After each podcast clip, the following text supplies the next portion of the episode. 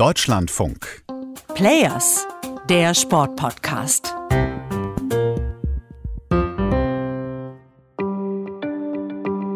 kann einfach allen zeigen, ey, jeder hat Stärken, jeder hat Schwächen, jeder hat Vorteile, jeder hat Nachteile.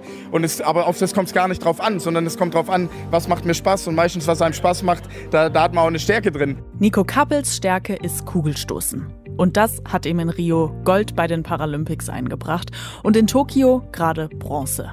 Aber er ist auch insgesamt ein Machertyp, einer, der sich selbst zu helfen weiß. Aus der schwäbischen Provinz heraus hat er sich an die Weltspitze gekämpft und jetzt setzt er sich nebenbei dafür ein, dass andere Menschen mit Behinderung auch eine Chance haben, im Verein Sport zu machen. Egal, ob sie, wie er, kleinwüchsig sind oder blind oder eine Prothese haben. Und ganz wichtig, egal, wo sie wohnen. Da gibt es nämlich in Deutschland immer noch ein Problem. Menschen mit Behinderung und Sportvereine, da klafft oft noch eine Lücke dazwischen. Das machen wir heute zum Thema. Wie groß ist eigentlich die Chance für Freizeitsportler mit Behinderung in Deutschland, dass es in der Nähe ein Rollstuhlbasketballteam, ein Goalballangebot gibt oder einen Verein, der im Parasport engagiert ist? Und warum gibt es eigentlich nicht mehr, die Sport für Menschen mit Behinderung anbieten? Ich bin Marina Schweizer und ich will für euch heute Antworten auf diese Fragen finden. Schön, dass ihr dabei seid. Sie müssen sich vorstellen, Sie haben einen, einen Unfall, haben die Diagnose einer Querschnittslähmung. Dann sind Sie natürlich erstmal in einem tiefen Tränental. Bis Sie sich da rausgeackert haben, vergeht natürlich eine gewisse Zeit. Wenn dann aber ein Sportangebot, in welcher Form auch immer, an den Patienten rangebracht wird, dann steigt die Chance natürlich umso mehr, dass er sich für den Sport begeistert und dann auch den Weg in den Sport findet. Dominik Holzbach ist ein Mann, der solche Fälle kennt. Er ist Sportreferent beim Behinderten- und Reha-Sportverband in Rheinland-Pfalz. Und aus seiner Erfahrung weiß er, es braucht dann manchmal echt viel Enthusiasmus für den Sport oder echt Unterstützung von anderen Menschen, damit solche angehenden SportlerInnen sich dann überhaupt erstmal intensiv in die Suche nach einem Verein reinhängen.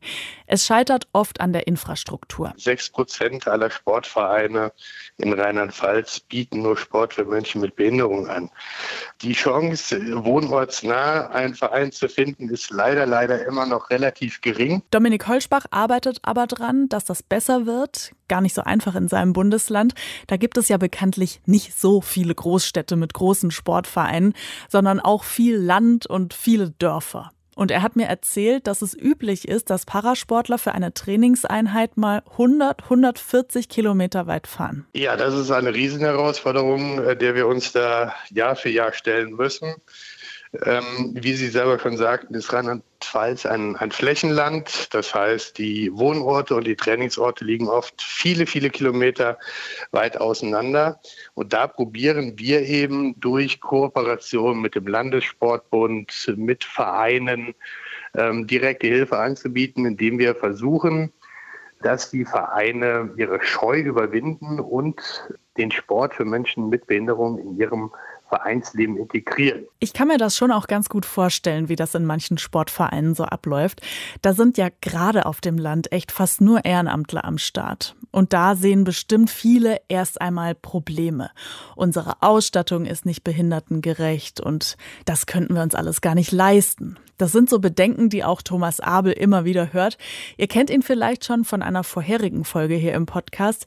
Er ist Professor für paralympischen Sport an der Deutschen Sporthochschule in Köln. Und da hat er natürlich einen guten Überblick über die Lage in Deutschland. Und die Sache mit den Berührungsängsten bei Vereinen, die gibt es natürlich nicht nur in Rheinland-Pfalz. Ich glaube, dass wir an viel zu vielen Stellen noch nicht gut deutlich machen, dass das viel weniger schwierig ist, als wir denken. Weil wir kommen dann immer und sagen, also als erstes müssen wir die Anlagen barrierearm machen, dann müssen wir alle ÜbungsleiterInnen irgendwie schulen. Dann müssen wir ein paar Flyer erstellen und dann können vielleicht mal Kinder, Jugendliche, Erwachsene mit Behinderung kommen. Und das, glaube ich, ist der falsche Weg, sondern wir sollten sagen, komm vorbei, wir gucken mal. Für mehr Sportangebote, gerade in der Provinz, braucht es nämlich die Regelsportvereine, die Menschen mit Behinderungen ein Angebot machen. Das wünscht sich der Deutsche Behindertensportverband und das wünscht sich auch Kugelstoßer Nico Kappel, hat er mir gerade in einer Sprachnachricht erzählt. Meiner Meinung nach muss es nicht immer unbedingt ein spezielles Parasportangebot geben, sondern vieles kann man auch so machen. Also jetzt gerade bei Kleinwüchsigen oder wenn jemand eine Prothese hat oder bei einer Spastik oder wie auch immer. Ähm, da gibt es ja auch viele Möglichkeiten, das quasi ganz normal auch im Vereinssport zu machen. Und im gleichen Atemzug erwähnt Nico Kappel dann was ganz Neues, das dabei helfen soll. Eine Plattform im Internet, für die er jetzt Botschafter ist. Und zwar heißt die parasport.de. Das ist quasi, da gibt es alle Infos zu allen Sportarten wo man was machen kann. Da kann man auch die Postleitzahl angeben von sich aus. Dann sieht man, welche Athleten da in der Nähe sind, was es für Angebote gibt. Da gibt es Kontaktdaten zu den Trainern und so weiter, ähm, wo man dann eben eine Möglichkeit findet, dann auch schon direkt im Parasport einzusteigen.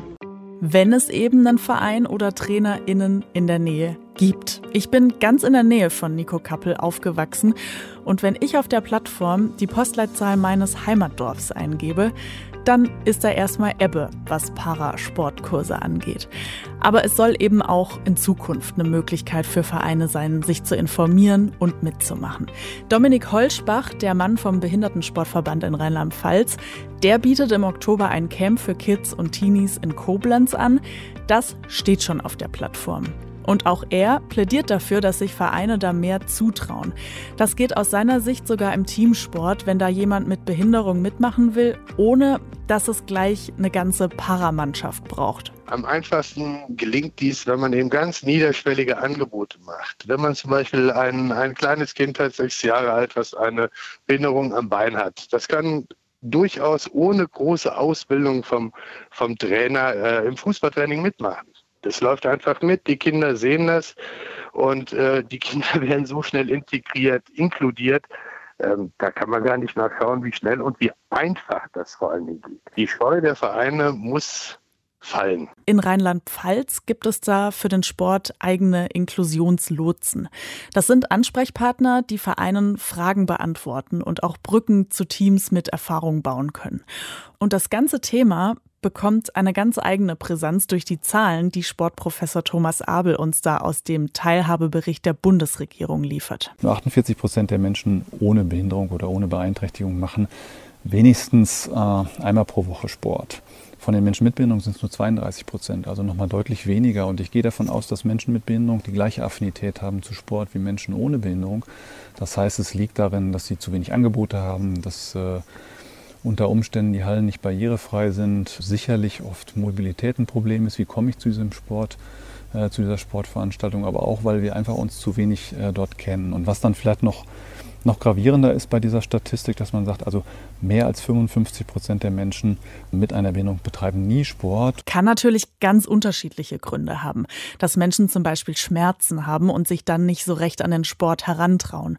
Oder dass Menschen eben nicht nach einem Unfall oder einer Krankheit in der Reha mit einer engagierten Person in Kontakt kommen, die ihnen zeigt, das kann Sport auch für dich tun. Was gemeinsamer Sport für die Gesellschaft tun kann, für Menschen mit und ohne Behinderung, das hat mir Dominik Holzbach aus seiner eigenen Erfahrung erzählt. Den ganzen Bedenken stellt er ein mutmachendes Beispiel mit Kindern entgegen. Unsere Erfahrung hat gezeigt, äh, dass sie früher Kinder mit Behinderung mit Kindern ohne Behinderung in Kontakt kommen, überhaupt gar keine Berührungsängste entstehen, keine Diskriminierung in irgendeiner Art und Weise erfolgt, sondern äh, die Kinder neugierig darauf zugehen und gegenseitig voneinander lernen und sich stärken. Ganz, ganz toller Effekt. Ich bin mal gespannt, ob es da in den nächsten Jahren mal einen Durchbruch gibt, dass Regelsportvereine mehr Parasportangebote machen. Die Initiativen und die prominenten Fürstreiter, die gibt's ja inzwischen. Aber man kann, glaube ich, schon sagen, es geht echt zäh voran für die, die jetzt nicht für den Sport in eine große Stadt mit gutem Angebot ziehen können und wollen. Habt ihr noch Beispiele parat, wo das Ganze gut gelingt oder auch richtig schlecht gelaufen ist? Schreibt uns gerne an players.deutschlandfunk.de. Wir freuen uns über alle Mails und auch nach wie vor über Likes und Empfehlungen in euren Podcatchern. Kleiner Teaser noch zum Schluss. Am Sonntag gibt's hier die große Paralympics-Bilanz mit Jessica. Macht's gut. Tschüss.